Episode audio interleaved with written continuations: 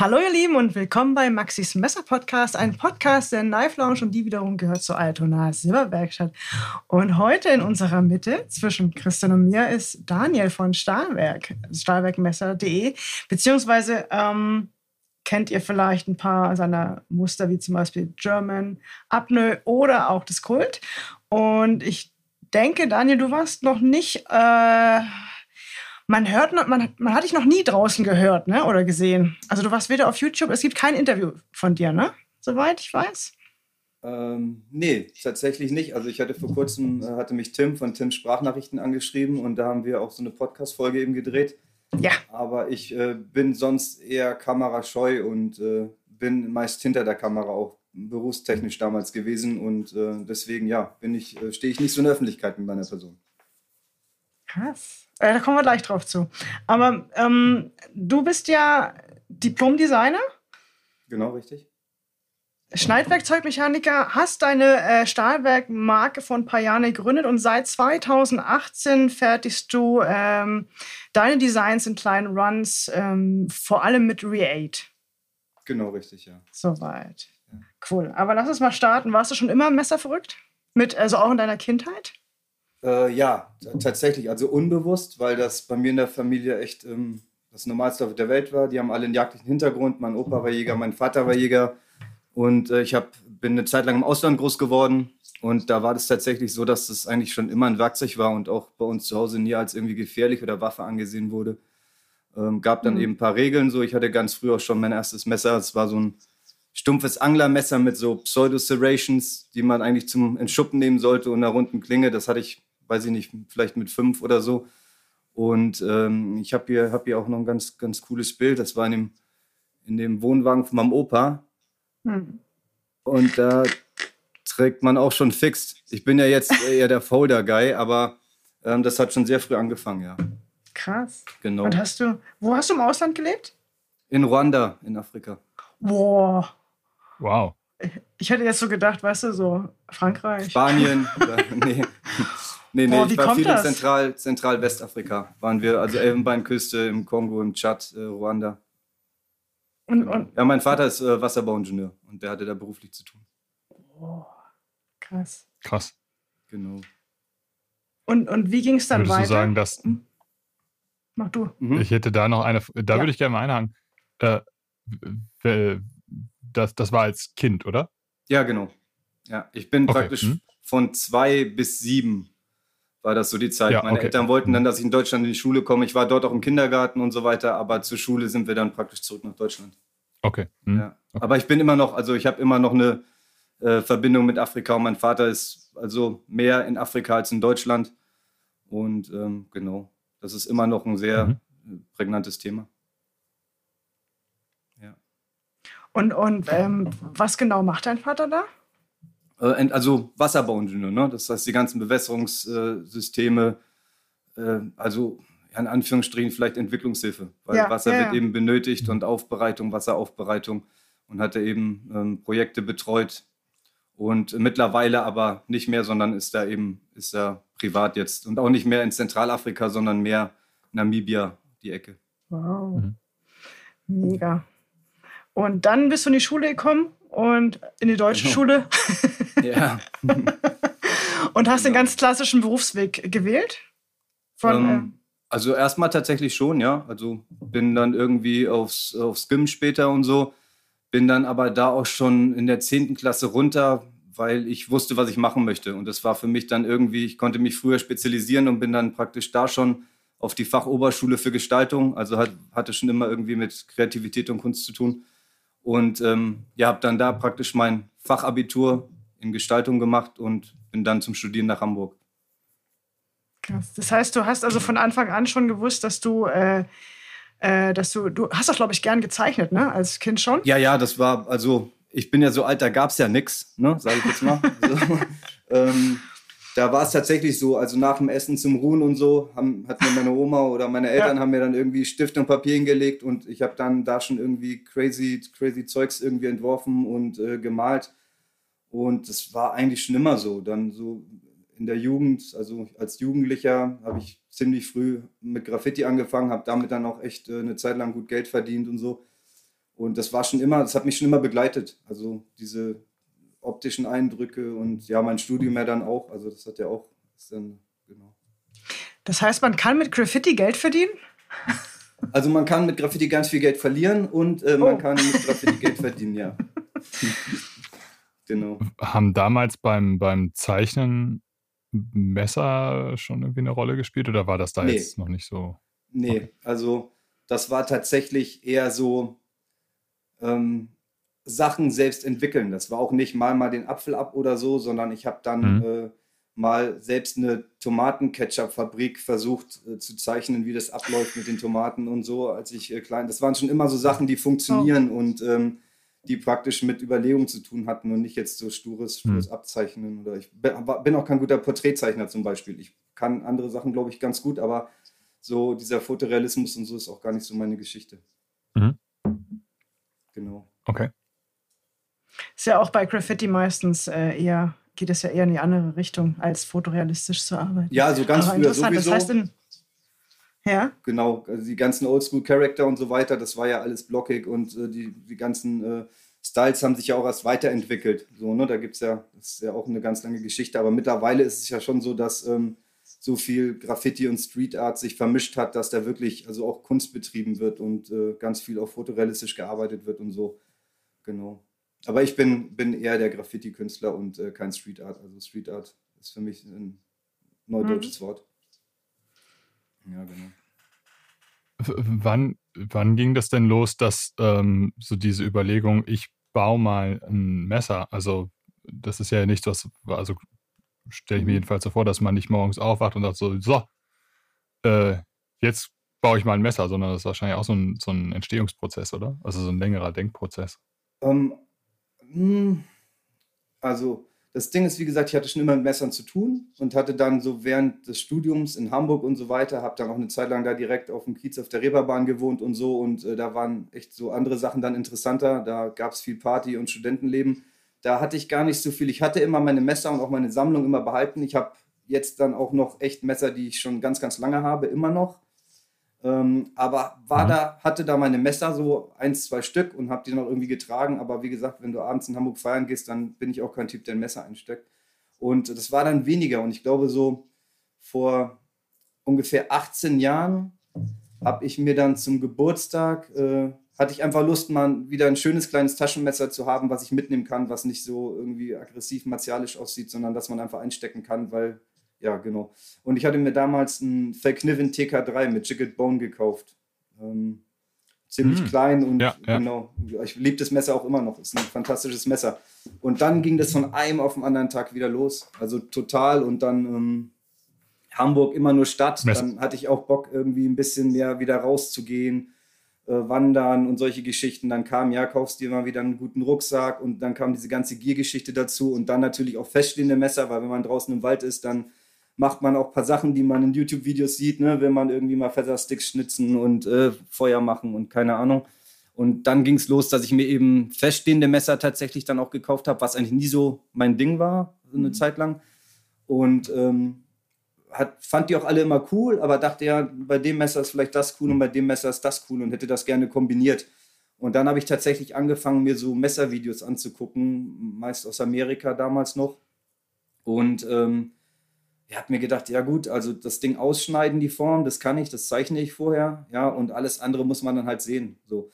Und so ging das dann, ich hatte auch keine, also ich hatte keine Werkstatt und keine Werkzeuge. Das war so eigentlich mein größtes Problem, weil ich, wie gesagt, schon immer aus diesem künstlerischen äh, Berufszweig komme und so nie mit Maschinen arbeiten musste und habe mir dann das billigste Zeug irgendwie gekauft, um das einfach auszuprobieren und habe das damals dann auch in Hamburg in meiner kleinen Wohnung am Stadtpark in der Küche mein erstes Messer sozusagen gebaut und äh, damals noch zum Härten zum Herrn Schanz geschickt und äh, genau. Und so hat sich das immer weiterentwickelt, bis ich dann gesagt habe, ja, das ist das, was ich machen möchte und bin dann auch aufs Land gezogen außerhalb von Hamburg und ähm, hatte dann da die Möglichkeit, mir nach und nach praktisch meine Werkstatt einzurichten und eben alles, alle, alle Schritte, die so ein, so ein Messerbau eben mit sich bringt, dann auch selbst zu vollziehen. Also Härten selber, beschichten selber, Lederscheiden selber, Kydex selber, äh, Holz stabilisieren selber. Hab dann praktisch alles in-house zumindest gemacht und ähm, ja, genau. Das ist so, so kam es eigentlich dazu. Und war am Anfang eben nur ein Hobby. Ähm, deswegen habe ich auch bei Facebook noch diesen, diesen komischen Namen. Ronin Hiko. Ich war eigentlich nie so der Social Media Freund, sondern ich bin damals auch nur zu Facebook, weil meine Hündin heißt Hiko und die Züchterin hat gesagt, guck mal, dass wir in Kontakt bleiben können und so weiter. Melde dich da an und so kam das und so ist der Name eben auch. Ah. Äh, genau. Richtig. Ja, und dann äh, da eben die ersten Bilder gepostet, damals bei den Messerfreunden. Das war ja, die Gruppe war ja in aller Munde zu der Zeit, die größte Gruppe. Und das ja, ab da ging es dann eigentlich schon los, dass Anfragen kamen und cool und äh, die Community hat mich da echt äh, super supportet und fand die Sachen schön. Und das hat mich natürlich vorangetrieben und habe dann da einfach immer weitergemacht. Waren die Sachen, die du selber, waren das, aber das waren alles fixed oder? Das waren alles Folder? fixed. Also ich habe auch Folder gebaut, ja. aber das tatsächlich erst später ähm, Fiction Folder mhm. angefangen okay. und dann aber auch ein Framelock ja, gebaut. Ja, die Problematik ist da für mich, dass ich ähm, ein sehr ungeduldiger Mensch bin und mit den Maschinen, die mir da zur Verfügung standen, hätte man es sicherlich auch in dem Rahmen weiter betreiben können, aber da hätte ich wahrscheinlich irgendwie einen Monat für ein Messer gebraucht und ähm, hm. das ist einfach nicht das, was ich mache und irgendwie wäre ich jetzt Zerspanner, wie einige Messerbauer eben auch sind und äh, dann hätte ich mir wahrscheinlich selbst eine CNC gekauft und hätte das in die Hand genommen, aber hm. jetzt in meinem Alter irgendwie nochmal drei Jahre eine Zerspannerlehre machen und sich das beibringen und dann noch Maschinen kaufen und finanzieren, ja, und deswegen, ähm, genau, Fixed habe ich immer selber gebaut und Folder dann eben probiert und ähm, bin aber eigentlich schon immer der Folder-Typ gewesen. Und dann war eben der erste Schritt, ähm, mal was in Serie fertigen zu lassen. So kam das dann zustande. Mhm. Gab es für dich den Moment, wo du gesagt hast, das möchte ich für immer machen? Also das ist ja mit ganz vielen Sachen so, die, äh, also gerade wenn man sein Hobby zum Beruf macht, das ja. war ja vorher bei mir auch so, ich habe ja dann auch äh, Kommunikationsdesign, also Design studiert und habe dann auch eine Agentur in Hamburg mit einem Geschäftspartner gehabt und haben dann ganz viel Video, Video-Coverage ja. gedreht für größere Firmen und so weiter. Okay. Und das macht alles Spaß, aber es ist irgendwann halt auch ein Job. So. Mhm. Und ähm, dann wird es auch anstrengend. Und gerade wenn du Messermacher bist, ähm, ist das ein ganz schöner Knochenjob. Man unterschätzt es immer. Also ich habe ja echt viele Messer verkauft und hat, äh, war ein Jahr auch immer im Voraus ausgebucht. Und dann hast du da echt Druck und stehst in der Werkstatt und ähm, arbeitest nur noch ab. Und das ist dann einfach ein Job auch. Ne? Also es ist natürlich cool, mhm. wenn das mhm. Messer fertig ist und äh, das ist gut geworden und man findet es gut. Ähm, aber es war körperlich schon äh, ganz schön krass. Also das wird wahrscheinlich jeder Messermacher, der davon lebt, bestätigen können, dass es schon äh, ganz schön tough ist, ja. Und da hast du gedacht, ach, ich möchte auch gerne mal äh, Taschenmesser die, die Design oder wie kam der, der Sprung? Weil es ist ja trotzdem noch mal was komplett anderes, weil du dann ja auch, ähm, wenn ich es richtig äh, gemerkt habe, hast du dir auch noch selber beigebracht, alles in, in, in Cut zu zeichnen, ne? Genau. Also das war am Anfang eben meine Hürde, so weil ich ähm, konnte praktisch 2D alles zeichnen mhm. und gescannt und so weiter und habe dann da eben Schablonen immer für gefertigt und so weiter. Ähm, musste mir dann aber einfach auch ähm, Cut beibringen, um ne, so. Das ging halt nicht anders. Und das hat echt eine Zeit gedauert, bis ich mich da überwunden habe und gesagt habe, ja, okay, äh, so noch irgendwie ein Programm, was man lernt durch meinen Job eben. Ne, so habe viele Sachen geschnitten, die Videos schneide ich, habe ich dann selber früher auch geschnitten und so. Und ähm, das war schon immer sehr computeraffin und ähm, ja, das war dann erstmal so, okay, ja. Aber hat sich rentiert. Also das ist wahrscheinlich das Beste, was ich je gemacht habe, dass ich mir das beigebracht habe. Und ähm, ja, das ist jetzt ist halt, äh, es gibt kein, keine Grenzen mehr sozusagen. Ne? Wenn ich mir jetzt was aussuche oder einbilde oder denke, dass dann kann ich das umsetzen, erstmal virtuell und ja, und dann eben auch produzieren lassen, wenn, wenn ich das möchte. Mhm. Ist es denn äh, so, baust du heute selber noch fixt? Also ich baue noch fixt, aber wirklich nur wenige. Ich arbeite aktuell einfach auch noch Bestellungen ab, die echt schon lange offen sind. Ähm, das mache ich noch, aber ich nehme schon seit einem Dreivierteljahr keine weiteren Aufträge mehr an. So, weil ich das äh, tatsächlich so handhaben möchte, dass ich fixed nur noch baue, wenn ich da Lust drauf habe und ähm, dann praktisch irgendwie Drops setze. Und die baue auch, wie ich okay. möchte und nicht mehr der Kunde bestimmt, welcher mhm. Stahl und welches Griffmaterial, ähm, sondern ich praktisch Messer baue, auf die ich Lust habe und die dann auch irgendwann anbieten werde. Mhm. Ja. Books are closed sagt man immer. Genau, richtig. Ja. Mhm. Ich bin jetzt, ich habe jetzt hier gerade nebenbei so ein bisschen äh, auf, deiner, äh, in, auf deiner Seite geguckt. Ähm, gibt es irgendwie so, also was mich jetzt, wenn, wenn ich jetzt so gerade so deine Fixed über mir jetzt hier so die Bilder angucke, mhm. ähm, gibt es irgendwie bestimmte Messermacher, wo du sagen würdest, die haben dich besonders beeinflusst? Weil ich finde, es ist ja schon so ein, eine gewisse Linie, die sich so durchzieht durch die ganzen Modelle, ne? Also ich glaube, ähm, wenn man so sehr visuell denkt, dann hat man bestimmt indirekt irgendwie Bilder gespeichert von Sachen, die man gut findet. Ist jetzt aber nicht so, dass ich sagen würde, ähm, die Hersteller finde ich jetzt irgendwie besonders cool oder die Designsprache gefällt mir besonders gut. Das ist wirklich ein Mix aus allem. So, also ich mag mhm. sowohl irgendwie ein klassisches Verkniven, irgendwie ein S1 oder sonst irgendwas. Ähm, ja, das. Ich glaube, für mich war es irgendwann, also es, die Messer ähneln sich so sehr. Und ich glaube, dass, da hatte ich einfach die Chance, durch gerade bei Fixed, weil ich da nicht immer eine riesen Auflage von machen musste, konnte ich einfach pro Messer probieren, wie wirkt sich das mhm. aus, wie sieht das aus. Und das war halt einfach cool. Wenn ich jetzt praktisch was in Produktion gebe, muss ich mir da ganz sicher sein, weil das natürlich immer mit einem hohen Einsatz ja. verbunden ist und äh, dann auch verkauft werden sollte, am besten. Ähm, und nicht nur mir gefallen, sondern auch natürlich den, den ja, Kunden ja. an. Und beim Fix war das halt total cool, weil ich habe halt gesagt, okay, Mann, cool, ich habe jetzt Bock, irgendwie ein Karambit zu bauen, dann baue ich das so. Ne? Und wenn es nichts mhm. geworden ist, dann kam es halt in die Tonne oder habe es mir an die Wand gehängt. Und das war, war das Schöne daran. Und ich glaube, deswegen habe ich einfach so viele verschiedene Fixed-Modelle auch ausprobiert und auch äh, auf meiner Seite, weil da, wie gesagt, ja. man lernt, du lernst ja mit jedem Messer, so, ne, was du auch baust. Mhm. Ja. ja. So. Ich glaube, wir haben uns zum ersten Mal getroffen auf der IWA in Nürnberg 2017 oder 2018 kann, ja. Und da hast sogar 2016 vielleicht. War das 2016? Kann, kann auch ja. sein. Das war auf jeden Fall ähm, mhm. kurz vor dem, oder war es kurz vor dem Release? Oder es war auf jeden Fall vor dem ersten Serienmesser. Genau. Ja, genau. Da haben wir noch drüber ge geschnackt. Ja, genau. Wie bist du an das Projekt rangegangen? Ich meine, wie hast du, du hast ja, wahrscheinlich ist das so, ach, ich würde das gerne mal machen, bis hin zum wirklichen ähm, Produkt. Wie ist der also nur, hat, nur der Verständnis. Hm? Wir, wir, reden jetzt über das erste The German, oder? Ja, genau. Das erste Serienmesser okay. war. Ja, das ist schön. Zeig liegen. Fokus. Genau. Das war praktisch. Ähm, die das allererste Messer, das ich äh, praktisch designt habe und in Produktion gegeben habe.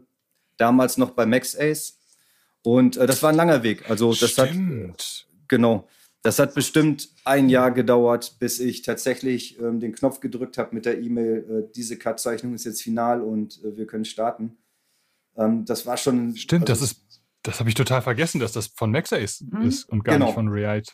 Genau, das war, das war von MaxAce. Und zwar hatte das den Hintergrund, ich war ähm, ein Jahr vorher auf der IWA, oder wie war das? Ich weiß es nicht. Ich hatte auf jeden Fall damals äh, David auch angeschrieben von, von Reate und ähm, habe keine Antwort bekommen, weil damals war es einfach so, dass Reate echt noch ziemlich wenig Sachen äh, für andere gemacht hat. Ich glaube, Todd Beck war der erste äh, aus der USA, für den die damals Sachen gefertigt haben. Und mit Todd Beck hatte ich auf der EWA gesprochen über, über die ganze Sache. Und ähm, mhm. habe dann keine Antwort von Reate bekommen. Okay, dachte mir, gibt ja noch genug andere, andere Hersteller. Bin dann auf MaxAce damals zu und die hatten da Bock drauf und haben das gleich gemacht. Mhm. Und bin dann aber ein Jahr später auf die IWA und hatte das German dabei. Das war dann dieses Jahr, glaube ich, wo wir uns auch äh, kennengelernt haben oder gesehen haben, Maxi. Mhm. Und bin dann aber zum Stand äh, zu Reate und habe äh, hab David, ich sage, guck mal, David hier und so. Und wir haben mal geschrieben. Und äh, dann habe ich ihm das Messer gezeigt. Und dann hat er sofort gesagt, ja, komm, hinter den Stand so. Und dann haben wir gleich praktisch geschnackt und äh, hat gesagt, so, also nächstes Projekt auf jeden Fall. Und äh, so, so ist es entstanden. Und ja, ich bin, bin sehr glücklich mit, mit Reate. Also das funktioniert mittlerweile echt gut. Das ist jetzt, glaube ich, das sechste oder siebte Messer, was ich mit denen mache. Und ähm, das ist ein Ablauf, den kennt man mittlerweile. Und ja, genau. So ist das, so ist das gekommen. Ich vertrete ja die steile These, dass, äh, dass Reate wahrscheinlich so zusammen, ich bin mir nicht ganz sicher, aber so zusammen mit WeKnife wahrscheinlich vielleicht gerade der beste Serien. Ja, so in dem Segment, was sie machen, der beste Serienhersteller der Welt sind. Mhm, Chris also Reeve jetzt nochmal außen vor gelassen, aber das ist irgendwie eine ganz andere Baustelle. Ja, das ist anders. Aber gerade, so. da, aber gerade diese, diese technisch sehr, sehr aufwendigen, zum Teil ja auch ultra verspielten äh, Designs, da sehe ich Reate Schrägstrich WeKnife gerade ziemlich unangefochten. Mhm. Ja, also auf jeden Fall. Ich glaube, was ist Bestech oder was macht für, für uh, Custom Knife Factory, die, was, ich glaube, Bestech war es, ich weiß es gar nicht. Also es gibt ja mehrere ähm, Unternehmen, die da noch am Start sind. Ich hatte damals auch mit WeKnife gesprochen, die hätten auch ähm, sofort mit mir losgelegt, wenn praktisch Reate abgesagt hätte. Aber mir hat das an Reate einfach gefallen, dass ich David kennenlernen durfte und dass die Firma doch ein bisschen kleiner und kompakter ist und hm. ich von David einfach weiß, ähm, dass er einfach auch ein absoluter Messernerd ist und das echt Herzblut ist. Der hat ja nicht damit angefangen, um damit Geld zu verdienen und eine große Firma aus dem Boden zu stampfen, sondern ein bisschen so meine Story hatte einfach Bock eben auf Taschenmesser, die er designt und so ist es entstanden. Und da fühle ich mich ein bisschen mehr zu Hause. Also das ist alles ein bisschen kleiner und übersichtlicher und äh, ja, ich bin, wie gesagt, ich bin da, bin da sehr glücklich mit, äh, mit Reate. Krass. Ja. Ich kannte die Origin-Story noch gar nicht von David Deng. Aber, mhm. Mhm. Genau. Sehr cool. Also, der hat ja dann, wie gesagt, erstmal für China Sachen und äh, irgendwie produziert und immer ist immer größer geworden. Und vor zwei Jahren, glaube ich, sind sie auch wieder umgezogen, haben nochmal irgendwie eine größere okay. Halle. Also, das hat der auch echt ganz langsam irgendwie aufgebaut und mhm. ja, ganz. Ich kann mich noch erinnern, als als Reate so in Europa ankam, ähm, das, das war halt auch einfach eine unglaubliche Revolution. Ne? Ja, die, ja. die, die, Messer, ich, ich kann mich noch so an die ersten Messer, die waren riesengroß. Ich hatte jetzt am Wochenende wieder eins in der Hand. Mhm. Das sind wirklich obszön große Folder. Äh, ja, das D District und so, glaube ich, war das damals, was er. Ja, und das, wie hieß das, R9? Ich bin mir mhm. gerade gar nicht sicher. Ähm, Riesenteile. Ähm, ja. Und ich meine, das ist ja alles schon 100 Jahre her. Auch, auch nach heutigen Standards immer noch super gut verarbeitet. Genau. Und ähm, damals schon halt auch, aber dann wirklich auch bezahlbar. Ne? Also jetzt nicht billig ja. und äh, aber jetzt auch nicht so, dass man sagt, kaufe ich mir mal eben so, ja. aber ähm, deutlich bezahlbarer als amerikanische Folder und qualitativ ja. Wahnsinn. Ja, ich glaube, David wusste einfach ganz früh, dass er sich für diese Qualität nicht schämen muss und deswegen auch einfach diese typischen China-Preise einfach mal rausgenommen hat und äh, da mit mhm. Stolz nach vorne ist. Und das war ja auch so damals, ähm, also kam ja ganz viel aus China und viel Mist und Müll und hier mhm. irgendwie Sebenza-Klone für einen Zehner auf Ebay und so ein Zeug. Und ähm, bei Reate war es schon immer so, als wenn die Messer rausgebracht haben, dann war dieses, ah ja, Made in China ist da recht selten gefallen, weil alle echt den Mund gehalten haben, weil sie wussten, was da liegt. So, ne? Und mhm. das war natürlich, äh, ja, der hat sein Statement aufgebaut. Und wenn man jetzt guckt, was ein Reate-Folder direkt von, von David kostet, dann ähm, ist es auch schon ein höheres Preissegment. Also das ist nicht mehr irgendwie, also die sind da schon ganz schön auch gewachsen mhm. mit. Krass. Der German hat eine Gesamtlänge von 21 cm und ist 42a-konform. Äh, das mhm. gilt ja für alle deine Designs. Das ist dir ziemlich wichtig, ne? Also, das ist mir insofern, ja, das ist mir, also, ich habe gern so ein Zwischending. Ich habe ja dann zum Beispiel beim, beim äh, Kult, habe ich ja angefangen, praktisch das mit dem Inlays zu verkaufen und eben ohne, ohne diese Einhandöffnung, dass die praktisch inklusive ist, also um einfach nochmal eine Sicherheit zu schaffen. Genau, da ist ein Inlay auf der Klinge oben drauf, das könnt ihr rausnehmen und dann dafür eine Daumenscheibe genau, einsetzen. Das ist hier natürlich jetzt schwierig. Ähm, ja, genau hier. Normalerweise im Auslieferungszustand ist da eben ähm, ein Inlay drin und kommt ohne den Klingenheber.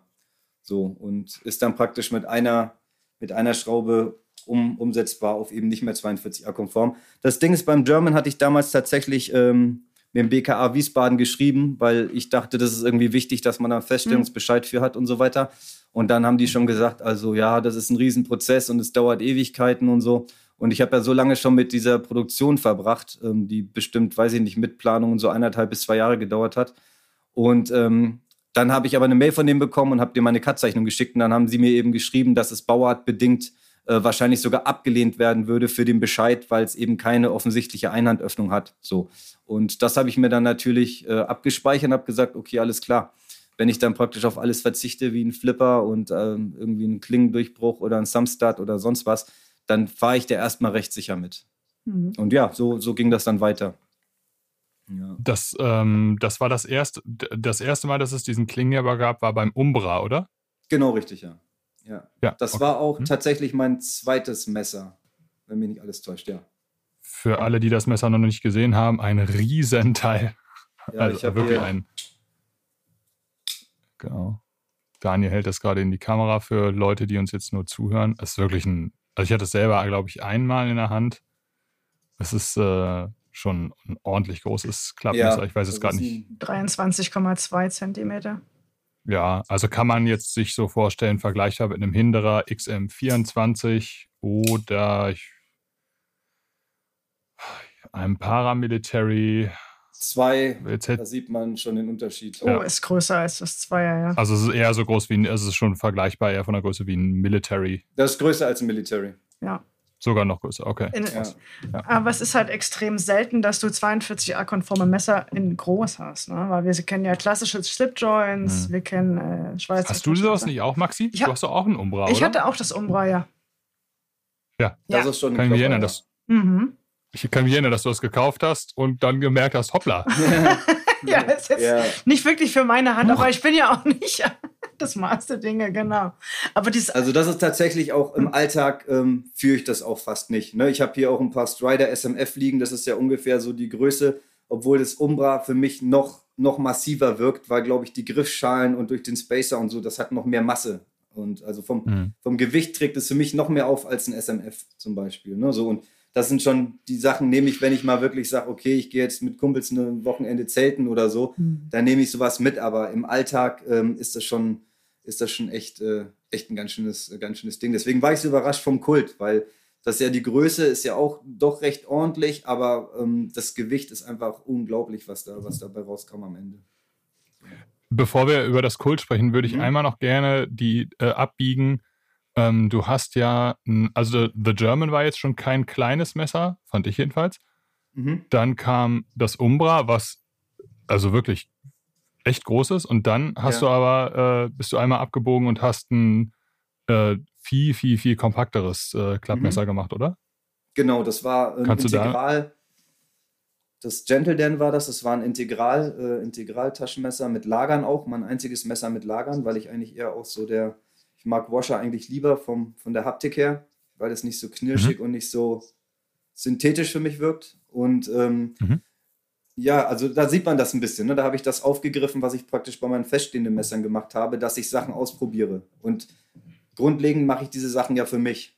Und ich, klar, ich hätte mhm. jetzt noch fünf große taktische Folder rausbringen können oder fünf Auflagen vom Umbra, da fragen ja auch immer noch Leute danach aber ich mache das auch für mich und deswegen probiere ich natürlich gerne Sachen aus und ähm, ich hatte einfach Bock auf ein kleines Messer im Gegensatz zu diesen ganzen Sachen, die ich vorgemacht habe und so kam das dazu. Ne? Also dann habe ich gesagt, okay, dann machen wir jetzt mal was Kleineres.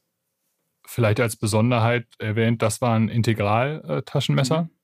Genau. Und äh, das Markanteste daran fand ich, war die Klingenfräsung. Das war ein Hundeknochen, oder?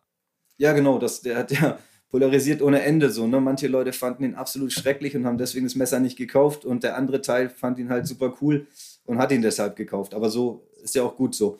Und genau, der, der Hundeknochen ist auch tatsächlich äh, für meine Hündin sozusagen, habe ich ihr gewidmet. Und äh, so kam das dazu. Und ich konnte diese ganzen Pfotenabdrücke, die man sonst auf jedem äh, Titanmesser gefräst sieht, konnte ich einfach nicht mehr sehen. Und das wollte ich auch niemandem mehr antun, da jetzt nochmal so Pfotenabdrücke äh, mhm. Klettern mhm. rauszudonnern. Stimmt, stimmt. Ich kann mich erinnern, die waren die ganze Zeit überall. Ja, Jetzt nicht ja, mehr, aber ja. Ja, ja. genau. Das äh, war wirklich so, oh, ja. Ja. also der, der Hundeknochen, für den Fall, dass ihr das Messer nicht vor Augen habt, ist äh, als Nagelhau äh, dient der so als genau. geniales Designelement. Super Messer. Hm. 15,6 Zentimeter. Mhm. Gesamtlänge ausverkauft. Also wir sprechen hier. ja. Das ist es ja auch. Du bist ja auch immer äh, mit. Ähm, du hast, du, du designst einen Run, du bestellst den Run. Es dauert, glaube ich, um und bei neun Monate, bis es. Ein Jahr mittlerweile sogar, weil Reate jetzt ja doch durch die ganzen Amis natürlich auch immer mehr zu tun hat. Da lassen ja so viele Leute produzieren oder auch zuliefern, ähm, die namentlich nicht genannt werden möchten. Und ähm, da ist einfach die Wartezeit jetzt enorm. Und ich bin ja im Grunde ähm, darf ich mich ja glücklich schätzen, dass David überhaupt noch Auflagen von 150 Stück für mich macht. So, ne? Das nimmt er ja sonst gar nicht an. Bei dem geht es ja erst ab 250 oder so mittlerweile los. Und ich habe da eben noch das Privileg, weil wir schon so lange zusammenarbeiten, dass ich da in den Stückzahlen noch nicht ganz so hoch angesiedelt bin. Mhm. Ja. Und wie ist das jetzt mit dem, ähm, wenn du sagst, du schickst eine Zeichnung hin und in der Regel lässt man sich dann erstmal einen Prototypen anfertigen. Denke ich. Ja, also bieten sie tatsächlich auch immer an.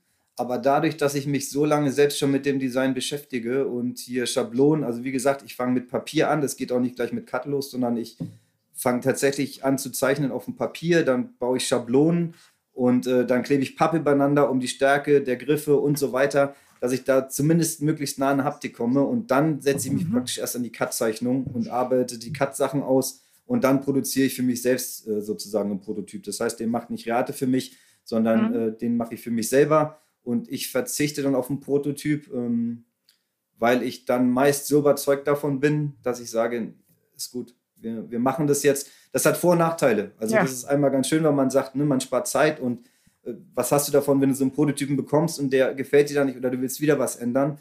Ähm, und ein weiterer Nachteil ist dann aber auch, dass du, wenn du einmal ein Go gibst und praktisch noch gar nicht so richtig weißt, was du in der Hand hältst, ähm, das ist natürlich auch so ein bisschen Psychoterror, ne? Ja. so, wenn man dann ein Dreivierteljahr drauf wartet und immer sagt, oh Scheiße, äh, hätte ich doch das Inlay genommen oder hätte ich, warum habe ich das denn so gemacht oder so, aber das ist dann, der Zug ist dann abgefahren. Ja. Das muss man lernen, so, ne? Da hatte ich am Anfang ganz tolle Probleme mit, weil man, ich beschäftige mich ja immer weiter mit dem Messer. Ist ja nicht so, dass ich das jetzt abschicke und sage, ja, wir sehen uns dann in einem Jahr, ähm, sondern das ist auch das Schöne an Reate, das haben wir von Anfang an so gemacht, dass ich da jeden Arbeitsschritt abnehme. Das heißt, selbst wenn ich sage, ich möchte gestonewashed Schrauben, dann schicken die mir ein Bild von den Schrauben, ob das so in Ordnung ist. Also ähm, ich bin praktisch die ganze Zeit involviert und ich schreibe bei so einem Prozess bestimmt nochmal 100 E-Mails hin und her, um einfach Sachen abzunehmen oder Sachen zu bestimmen. Und ähm, da ist man immer drin und dann hat man schon manchmal zu schlucken und sagt so, uff, okay, ne, so hoffentlich war das die richtige Entscheidung, aber bisher war ich doch immer sehr zufrieden. Ja, ja. schon ein bisschen was von All-In, ne?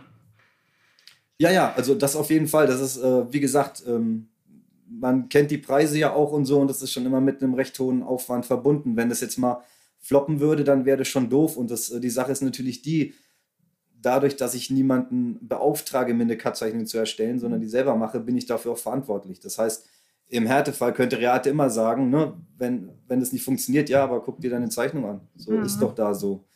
Und ähm, das ist schon, also, das ist schon auch immer mit ein bisschen Druck verbunden. Oder mittlerweile geht's, weil ich Sachen weiß zu lösen, aber am Anfang war das schon immer tief durchatmen, ja. ja. Und ich stelle mir gerade den Moment vor, wie ist das? Ähm, äh, wenn du das Paket bekommst oder die Pakete bekommst, ähm, und gehen wir mal zurück zum Umbau, weil das war ja dein erstes, mhm. äh, zum äh, German, das war dein erstes, mhm. das ist dein allererstes Baby. Wie war das, als du das Paket geöffnet hast für dich? Also das hat sich tatsächlich nicht verändert. Das ist immer noch, immer noch? derselbe Gefühlszustand äh, bei jeder, jedem Messer, was ich jetzt praktisch dann fertig in Händen halten darf. Mhm. Ähm, das ist echt krass. Also das ist wirklich, das ist wirklich krass und ähm, mittlerweile zelebriere ich das. Also mein erstes Messer, da habe ich die Kartons praktisch schon auf der Treppe aufgerissen, ja, um möglichst schnell zu sehen, was da passiert. Ähm, mittlerweile muss ich mich da setze ich mich echt hin und atme zwei, dreimal tief durch, weil das es gibt immer so zwei Momente für mich, die, die sehr entscheidend sind. Einmal, wenn ich die Ware auspacke und natürlich selbst in der Hand habe und gucke, wie die Mechanik funktioniert und die Haptik und ähm, wie alles so ist. Und äh, das ist ein entscheidender Moment für mich. Und der zweite entscheidende Moment ist, wenn ich so ein Messer droppe, dann ist ja meist so, dass am ersten Wochenende schon, sagen wir mal, die Hälfte oder ein Drittel zumindest verkauft wird. Und die schicke ich auf einen Schlag raus. Und äh, praktisch das Feedback dieser Kunden ist dann so nochmal, wo man nochmal echt auf heißen Kohlen sitzt und sagt so, oh, kommt Leute so, hoffentlich gefällt euch das und kommt das gut an. Und das sind so die zwei Haupt, Hauptmomente, ähm, die immer noch so sind, wie sie sind. Also da ändert sich auch nichts, das wird sich auch nicht ändern. Sehr aufregend, ja. Glaube ich. Mega. Das aktuellste Projekt ist jetzt das äh, Kult, glaube ich, ne? Mhm, genau richtig. Kannst du ein bisschen was so zu der Geschichte zu dem Design sagen? Also gab es da irgendwie bestimmte Inspiration oder eine bestimmte Idee hinter dem Design? Das ist ja mm. schon sehr extravagant. Das ist sehr extravagant, ja. Und ähm, ich wollte nach dem Gentle Dent vielleicht auch so ein bisschen mehr wieder nochmal zurück zu dem, was ich ja eigentlich, also was ich auch selber gerne trage, schon eigentlich größere Messer und eher schon, ja, taktisch ist immer so ein doofes Wort, aber ähm, Taktikul. Messer, ja, Taktikul ist ja eigentlich auch äh, so eher der Negativbegriff dafür, aber ähm, so Messer, die schon ein bisschen anders sind und sagen wir mal vielleicht aggressiver wirken. So, ich mag mhm. sehr gern mhm. dieses aggressive Design und so, das mag ich sehr gerne. Und da wollte ich hin zurück und ich hatte ähm, ja beim Apnoe, meinem feststehenden Messer, hatte ich ja diesen äh, Duplex Grind oder Compound Grind oder wie auch immer man es nennen möchte, ausprobiert und war da sehr vorsichtig mit der Stückzahl, weil ich nicht wusste, wie die Leute darauf ansprechen. Und ähm, die waren ratzfatz ausverkauft. Und äh, dann dachte mhm. ich mir, ja, cool, dass das so angenommen wird, dass nicht nur ich das irgendwie äh, sehr gerne mag. Und ähm, ja, dann habe ich mich entschlossen, das tatsächlich beim Taschenmesser einfach mal zu bringen. Und so entstand das dann. Und ähm, dann wusste ich schon, okay, soll in die taktische Richtung gehen, also nicht ganz so klein, dann soll es eben den Compound Grind. Und so entstehen dann so auf dem Whiteboard auch immer mehr Punkte, die ich, die ich verbinde, bis dann, bis ich so weit bin, dass ich eine erste Zeichnung einfach auch erstellen kann. Erstmal die Größenabmessungen, dann die Klingenstärke äh, und so. Und Washer sollten wieder rein und dann Integral war irgendwie gar nicht mal so meins, weil man so schwer an Sachen kommt. Gerade wenn man mit Inlays arbeitet und so weiter, hast du ja nichts, wo du von hinten durchstoßen kannst, sondern die Bohrung von der Schraube, dann kriegst du Inlays ganz schwer raus, wenn die zum Beispiel aus Carbon sind, weil die Variate so passgenau sind, dass du keinen Druck hast, um die raus. Also so, und dann war mir schon klar, okay, nee, integral will ich auch nicht, weil brauche ich eigentlich auch gar nicht. Und ähm, dann hatte ich aber Bock, irgendwie den Spacer zu integrieren, dass wir nicht noch einen Teil mehr haben. Und so kam das, okay, dann machen wir die Showside mit dem Spacer in einem und so hat sich das entwickelt. Also tatsächlich erst mal im Kopf, dann auf dem Whiteboard, dann auf dem Papier, dann Cut-Zeichnung und äh, ja, dann ging es immer weiter, bis das für mich so war, wie ich das, wie ich das wollte. Mhm. Ja. Und so ist eigentlich immer der gleiche Prozess. Ich habe so einen Grundgedanke, in welche Richtung ich gerne gehen würde oder auf welches Messer ich aktuell Lust hätte. Und ähm, das bestimmt erstmal so die Richtung und dann orientiere ich mich eben daran. Ja. Okay. Und wie war das Feedback zum Kalt? Also ich, ich, ich kann mich erinnern, auf, du warst das erste Mal auf der Knife in Soling dieses ja, genau, Jahr. Mhm. Und da hast du das Messer auch vorgestellt. Das war auch gerade, dass es gerade äh, angekommen ist, ein paar. Das war ja auch noch so. Ja, ja, genau. Ich glaube, du hattest äh, nicht alle Stückzahlen bekommen, aber du warst auch, ähm, ich glaube, sofort ausverkauft, ne, auf der Knife. Genau, das wurde alles sehr, sehr knapp, weil äh, chinesisches Neujahr und so weiter ist ja immer mega mhm. lange und eigentlich hatten wir das anders geplant. Aber das Ding ist, ich design ja selbst meine Verpackung selber, das heißt, die muss auch noch in den Druck. Und bei diesen kleinen Auflagen ähm, ist es dann so, dass bei solchen Herstellern, dass man oft nach hinten geschoben wird, weil normal macht man eben 2000 Schachteln oder sonst mhm. was. Und dadurch hatten wir den Verzug. Und dann habe ich äh, zu David gesagt, also es hilft alles nichts. Ich brauche halt zumindest von jedem Messervariante fünf Stück für die Messe. Und das hat er dann auch für mich realisiert. Und äh, so kam es eben dazu, dass ich dann 15 Stück auf der Knife dabei hatte. Und das Feedback war unglaublich gut. Also das, die waren tatsächlich äh, ich, am ersten Tag äh, waren die alle weg. Ich hatte dann noch, glaube ich, von jeder Sorte eins aufgehoben für Sonntag, damit die Leute zumindest mal gucken können, die wegen dem Messer kommen. Und die waren dann eben auch sonntags dann weg. Und äh, das war schon schön. Vor allem war es so, dass ich das erste Mal 150 Messer produzieren lassen habe. Also vorher waren das bei den Taschenmessern immer nur 100er Läufe. Und ähm, genau, also sehr, ich war sehr positiv überrascht und es hat mir, also ich fand es allgemein sehr schön auf der Messe und wir haben uns dort ja auch getroffen und werde da, werd da dieses Jahr auf jeden Fall auch wieder sein. Es ist ja auch so, dass du dann das Feedback, was du normalerweise erst bekommst, wenn du es verschickt hast, mhm. oder eventuell, nicht jeder gibt ja Feedback, aber auf, in. Auf der Messe selber kommst du ja sofort ins Gespräch. Das ist bestimmt der Wahnsinn. Ja, mhm. ja das war sehr cool, weil ähm, diese Reaktionen eigentlich alle sehr ähnlich waren. Das, äh, man sieht das irgendwie auf dem Tisch liegen und denkt, wow, das ist aber ganz schön groß und so. Und dann nimmt man es in die Hand und dann merkt man, wie leicht, wie leicht es äh, ist. Äh, ne? Also man hat so einen ganz anderen Eindruck, als wenn man das Messer sieht und dann in die Hand nimmt. Und das war tatsächlich die häufigste Reaktion, dass die Leute gesagt haben, wow, ist das krass leicht. So, ne? Und ja, das war eigentlich genau das, was ich erreichen wollte, weil ein großes, schweres Messer bauen ist äh, jetzt nicht so schwierig, aber doch ein Messer in der Größe mit 4 mm Klingenstärke, was ja dann auch mhm. schon ein mhm. bisschen ist, ähm, das auf diese Grammzahl zu bekommen. Und das war dann schon wirklich cool. Also das fand ich. Was fand wiegt das Teil?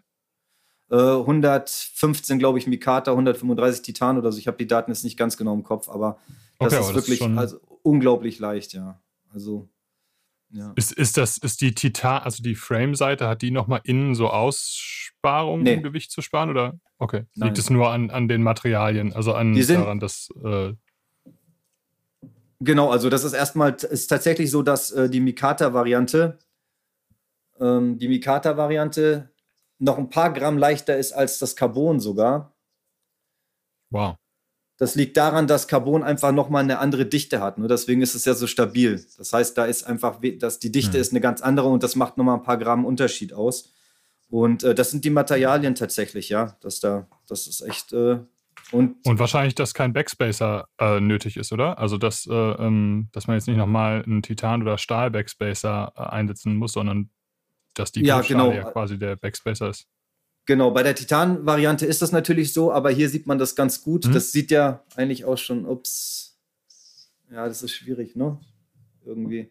Ähm, beim Titan sieht es ja fast aus wie ein Integral, weil die Toleranzen bei Reate eben so heftig sind, dass man da keinen Unterschied sieht. Mhm. Und äh, ich habe den voll gelassen. Ich wollte den voll.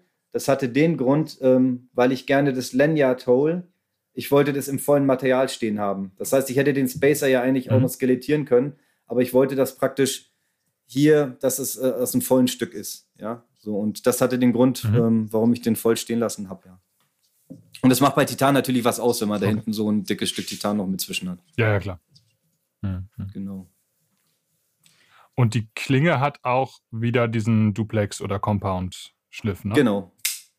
Genau, kann ich auch gerne nochmal zeigen. Also allein das ist ja schon was, was echt viele Fans hat. Auch weil man es jetzt einfach nicht so wahnsinnig oft sieht, ne? Genau, also man sieht es nicht oft und die Leute, ähm, ist oft so, dass die dann erstmal Respekt davor haben und sagen, ja, oh, ähm, aber dann habe ich Probleme beim Schärfen und so weiter. Und das ist aber nicht der Fall, weil die Winkel hier so gewählt sind, dass praktisch die Schneidphase tatsächlich durchgeht. Man sieht es hier auch ganz schön. Die hat denselben Winkel. Das heißt, du schärfst das Messer, als ob es ein Flachschliff ah, okay. wäre. Das macht keinerlei Unterschied. Und das nimmt natürlich den Leuten dann auch ein bisschen die Angst und äh, ja, man möchte ja in dem Preissegment dann auch, wenn man da nicht ganz so geübt ist, nicht gleich die Klinge irgendwie, äh, ne, das ist ja auch ärgerlich und ja. Aber es, wie gesagt, ich finde es toll, dass die Leute, dass die Leute so äh, einfach auch exotische Sachen mögen und da vielleicht auch froh drüber mhm. sind, dass es einfach Sachen gibt, die anders aussehen. Muss ja nicht jedem gefallen, aber denen es gefällt, ist dann natürlich ist prima. Ja. Die, es gibt ja drei Versionen. Du hast einmal Titan. Mhm. Titan ist komplett ausverkauft. Mikata mhm. und Carbon sind noch wenige Stücke da. Und das heißt, genau. nach meiner Rechnung ist, äh, du arbeitest in einem, äh, du arbeitest schon an äh, neuen Ideen.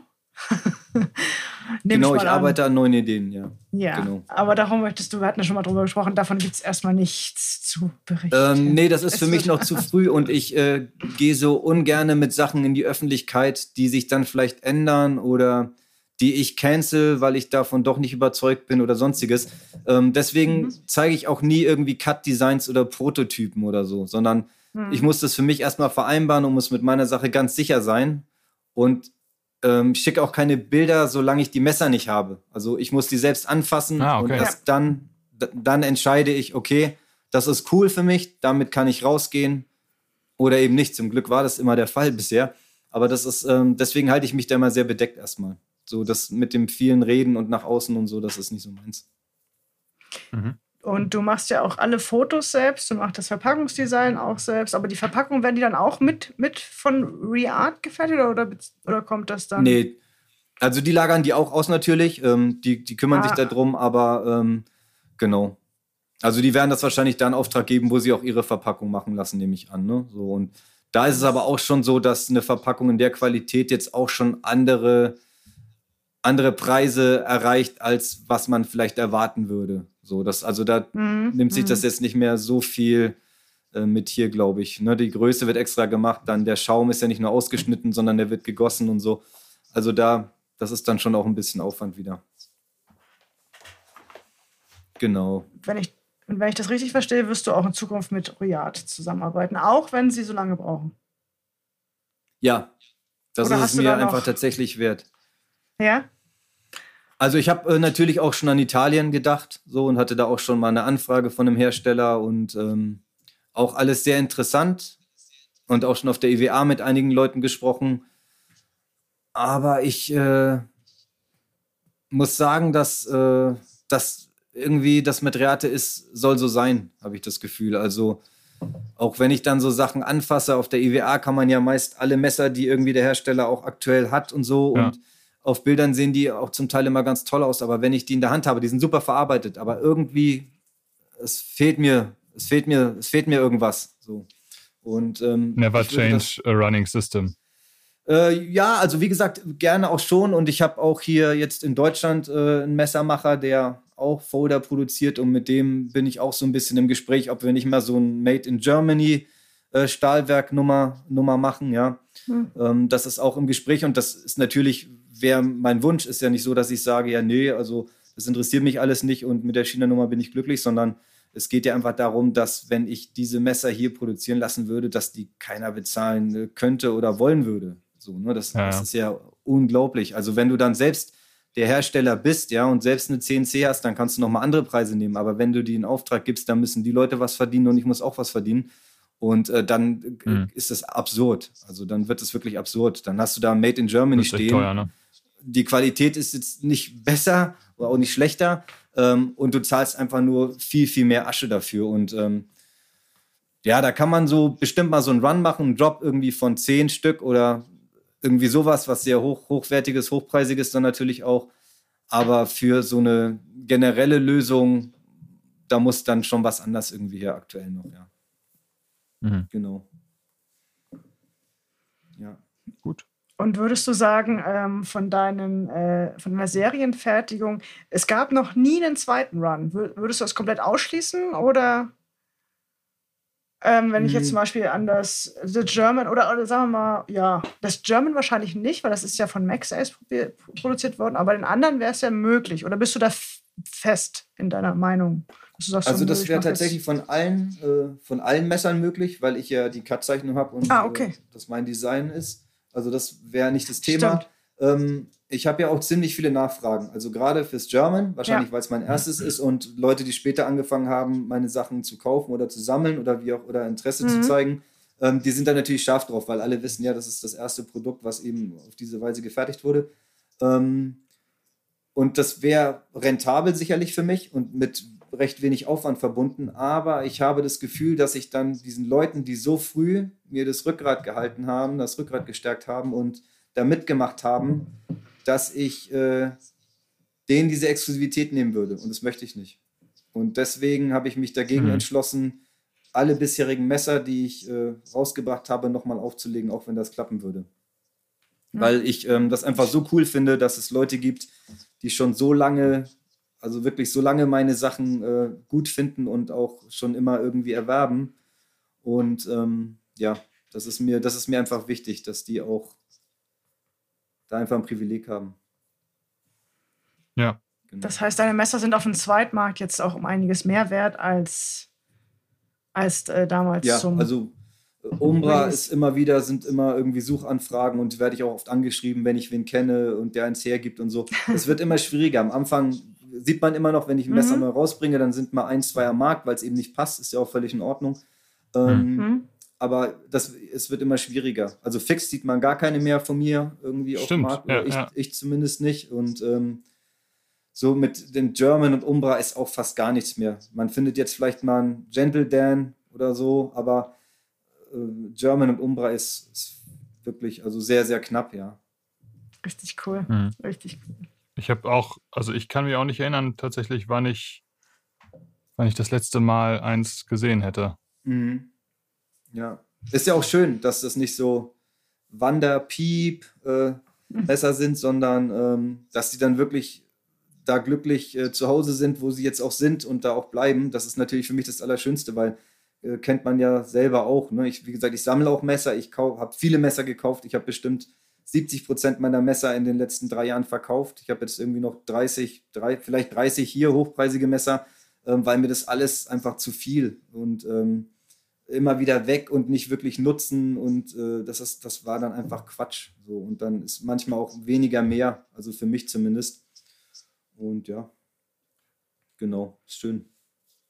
Also das heißt, dass das äh, selber das Sammeln ist äh, bei dir weniger geworden?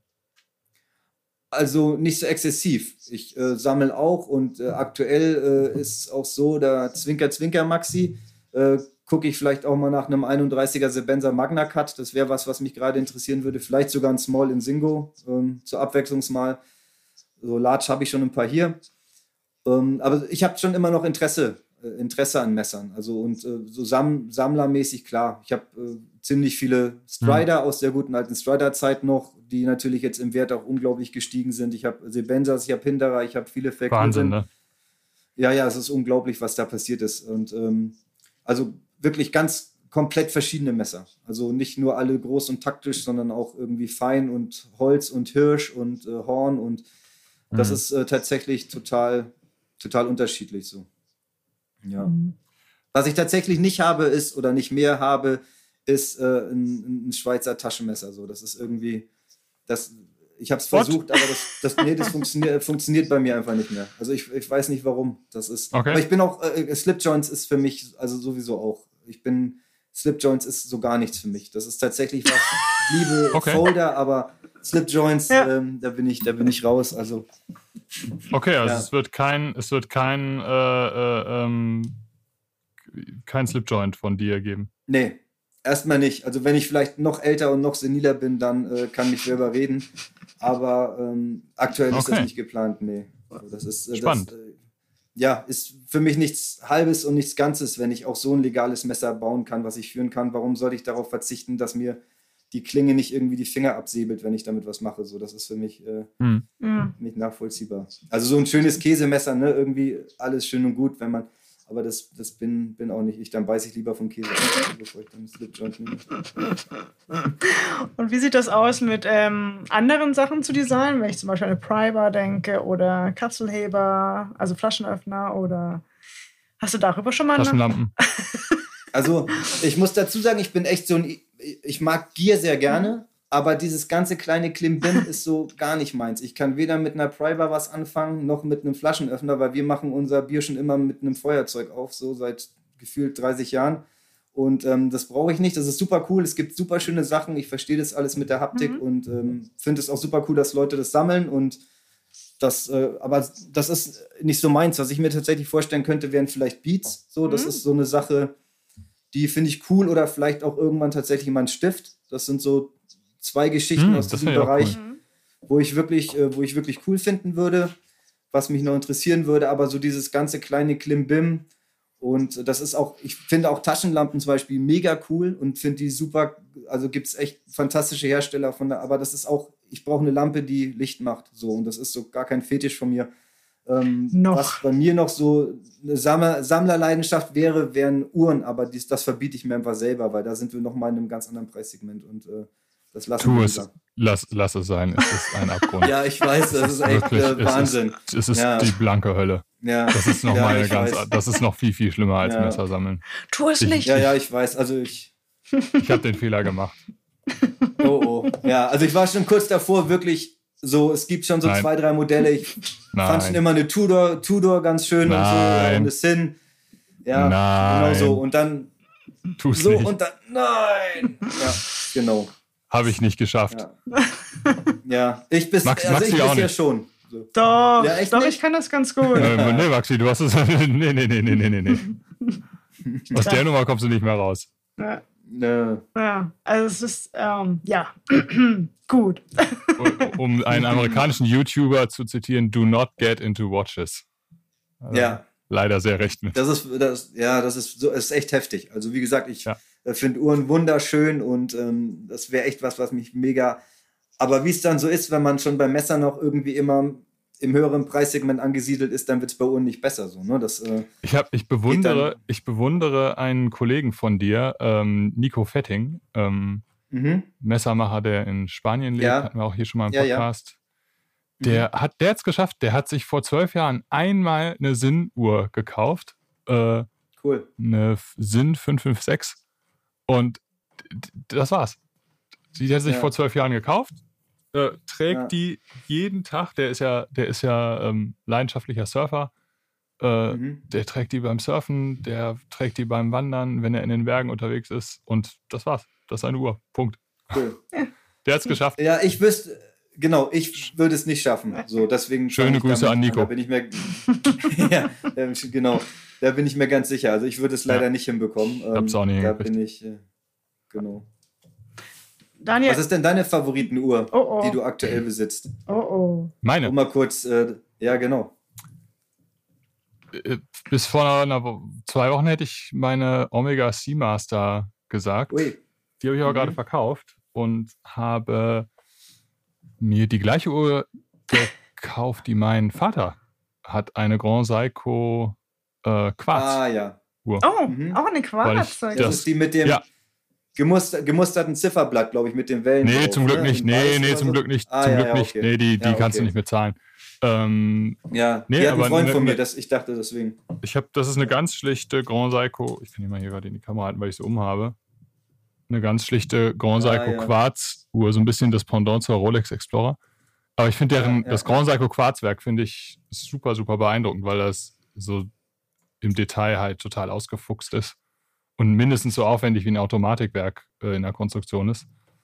Ähm, genau. Ja. Cool. Und jetzt bist du erstmal zwei Wochen zufrieden, bis du die nächste kaufst wahrscheinlich. Äh, nee, tatsächlich, äh, die, nee, in, ich habe nie Uhren in so hoher Schlagzahl ähm, gekauft, weil es okay, weiß auch gut. einfach, ja, der Immerhin. finanzielle Einsatz ja. Ist, äh, ja, ja, genau. ist ja auch einfach Wahnsinn. Aber ja, klar, also da kann man richtig Geld äh, versenken. Ich kann mich erinnern, als Maxi mir irgendwann mal aus einer Seiko-Boutique Fotos von so einer ähm, Keramik-Seiko, ne? Das war, glaube ich, die erste, mhm. weiß ich noch, das war die erste richtig oder höherpreisige Uhr, die du gekauft hast, Maxi. Da hast du auch, das weiß ich noch, da hast du Blut und Wasser geschwitzt. Kaufe ich die jetzt, kaufe ich die nicht? Wir sind hier noch am Verhandeln. Kennst du das Modell? Mhm. Ja. Ja, ich glaube, also ich habe ja keine Ahnung von Uhren jetzt, ne? Also ich erzähle jetzt einfach mal von meiner Nichtwissenheit. Qua äh, Seiko hatte das Quarzwerk äh, Taschenuhr, äh, nicht Taschenuhr, Armbanduhr tauglich gemacht. Die haben das ja von einer Raumgröße ja. da äh, in ja. ein und das war natürlich revolutionär. Und zu diesem Anniversary. Muss man auch einfach mal sagen, hat, hat diese ganze Industrie ja auch einmal komplett auf links gebürstet. Ne? Also ja. die, die, das ist ja eine Erfindung von Seiko, äh, die die Schweizer Uhrenindustrie fast die Existenz gekostet hätte. Also die so. haben das ja nur mit viel Mühe überlebt. Krass. Krass, und das war auch der, äh, so eine, äh, ich glaube, die Uhr, die ich damals gekauft habe, war so eine Anniversary Edition von der ja. ursprünglichen ersten ja. Quarzuhr der Welt. Also von Psycho, wow. genau. Und ich wollte gerade noch. Ah, stimmt, und wir hatten ja auch letztens unseren Everyday Carry über die Jahrhunderte äh, Podcast veröffentlicht. Oh, und ja. da haben wir ja. auch darüber gesprochen, wie die Entwicklung von der Taschenuhr in die eigentliche Armbanduhr äh, gekommen ist. Und ich würde gerne noch mal zwei Sachen vorlesen aus unserem YouTube-Video äh, von damals. Damals, Stand heute damals haben wir es. Von letzter Woche. Und zwar schreibt René, die Uhren wurden im Zuge der Industrialisierung wichtig, denn da wurde auch die Pünktlichkeit wichtig. Zuerst bei den Eisenbahnen ah, und dann auch in den Betrieben. Und wir haben nämlich die Eisenbahn hm. gar nicht so erwähnt. Das stimmt, ist so die. Stimmt.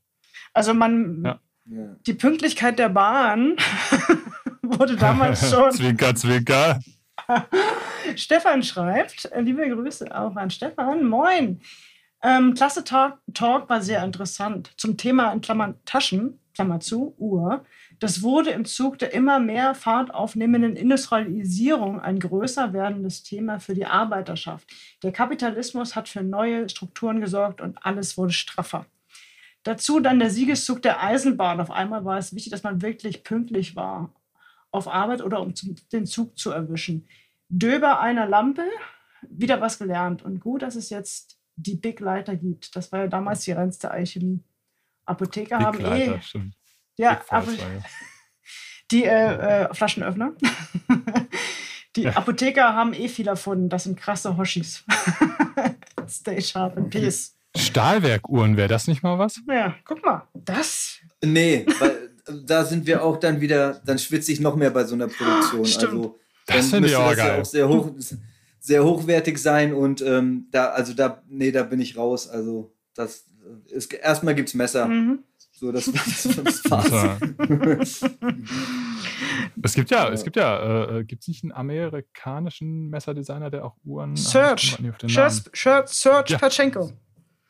Richtig. Ja, stimmt, genau. Mhm. Ja. So diese eckige Nummer mit Ja, die Uhren sind nur leider nicht schön. Oh, ich finde die super. Ja, ich, ich finde die abgefahren und ich finde es cool, dass er so seinen eigenen Style fährt. Macht er ja bei Ja. seinen Messern auch. So, ne? Ah, Aber ist jetzt auch nicht, wäre auch nicht meins. Aber es gibt ja viele Ah. Leute, die du kannst ja auch, du kannst ja Uhren produzieren lassen in der Schweiz. Also da gehst du halt Ja. zu irgendeinem Werk, sagst hier, du möchtest mein Logo auf dem Ziffernblatt, Hm. dann kommt das da halt raus und dann ist es deine Uhr so. Das ist auch nicht das, was ich. Dann Nee. müsste ich schon irgendwie Ach, Ma ist ja Maxi also nochmal Uhrenmacher lernen und dann müssten wir die schon custom bauen. Ja, ja, richtig. Also das finde ich auch, das finde ich auch ultra lame, was, was manche da machen. Also einfach quasi Ja. ihr äh, Logo da irgendwo drauf Genau. und dann in der Schweiz. Ah, das finde ich auch, das so richtig. Genau. Schreibst du dann noch irgendwie S- Swissmade und bla bla bla, Bla, ja. bla. Und äh, genau, das ist, äh, nee, Das, ja, ja. nicht meine Baustelle. Na, wir müssen mal mit, Sinn- mit Sinn sprechen, ob die uns was, ob die uns da helfen. ja, Ja, das, das, äh, das wäre cool. mal. So eine Sinn siehst du da, äh, Limited Edition wäre saugut. Irgendwie Knife Lounge, äh, voll cool. das wär's ja. Kleiner hatten wir es nicht. Rolex, das war uns irgendwie alles zu friemelig. Da- Daniel, was bist du eigentlich so, äh, bist du eigentlich so ein, jetzt kommen meine letzten drei Fragen, ihr merkt schon. Ähm, wie ist das, Frühaufsteher oder bist du eher so ein bisschen nachtarbeitend und dafür aber mittags erst wach? Mm, Also wenn ich sagen muss, arbeite ich auch bis in die Nacht, aber es ist tatsächlich so, dass ich früher Aufsteher bin, alleine So. schon äh, durch, durch, durch meinen Hund und ich habe das Gefühl, also ich glaube auch durch meinen alten Beruf, ähm, wo ich dann eben viel geschnitten habe und so weiter und Material gesichtet habe, dann hast du, bist du irgendwann so durch über den Tag, dass du dir die schweren Sachen für morgens lässt, weil du da am meisten Energie hast. Also so geht's mir. Und das habe ich jetzt äh, auch wirklich beibehalten, wenn ich in der Cut-Zeichnung nicht weiterkomme oder mir total unschlüssig bin, was damit jetzt passieren soll, wo ich gerade bin mit dem, mit dem Standpunkt, dann äh, lasse ich das für den Tag und setze mich morgens ganz früh ran, gehe eine Stunde mit dem Hund raus und komme dann echt ziemlich klar nach Hause, trinke einen Kaffee und dann äh, fällt mir das meist leichter. Mega. Ja, finde ich auch so. Auch mit den äh, mal an die frische Luft gehen, gerade so bei Ja, genau. schwierigen Aufgaben. Wie ist das? Ja. Was ist dein wichtigstes? Also ich habe jetzt die Frage, früher habe ich gestellt, was ist deine wichtigste App auf dem Handy? Kannst natürlich auch beantworten. Aber was würdest du sagen, ist dein wichtigstes Tool, Schrägstrich Werkzeug für dich? Ähm, also. Ist recht schwierig. Also, wenn ich jetzt, wenn ich mir was aussuchen dürfte, was nicht in meinem Besitz ist, dann wäre es wahrscheinlich eine Fünfachsfräse, die mir Hm. gerne wer äh, sponsern kann.